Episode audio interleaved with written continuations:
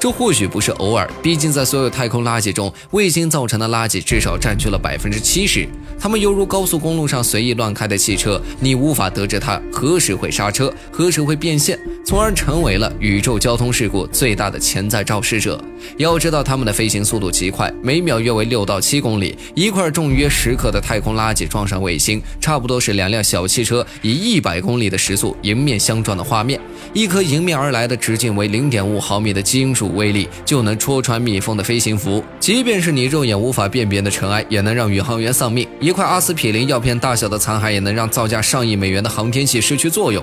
难怪人们高兴不起来。不过，理想的情况下，当人造卫星在太空能以一个稳定的速度绕地球轨定轨道旋转，它永远也不可能会掉下来。但仍有很多卫星，尤其是低轨卫星，这些低轨卫星在大气层的外围会因稀薄的大气和空气阻力等原因，导致卫星运动速度的慢慢减小，致使它的轨道越来越靠近地球。于是，卫星也需要进行轨道矫正。通常来说，卫星自身拥有轨道修正装置。它们带有少量的燃料，可帮助自己来正常轨道继续运转下去。或者说，卫星寿命的设计时间就是根据修正轨道的次数计算。当燃料用尽，它无法修正轨道，地球引力就会将它拉回地面。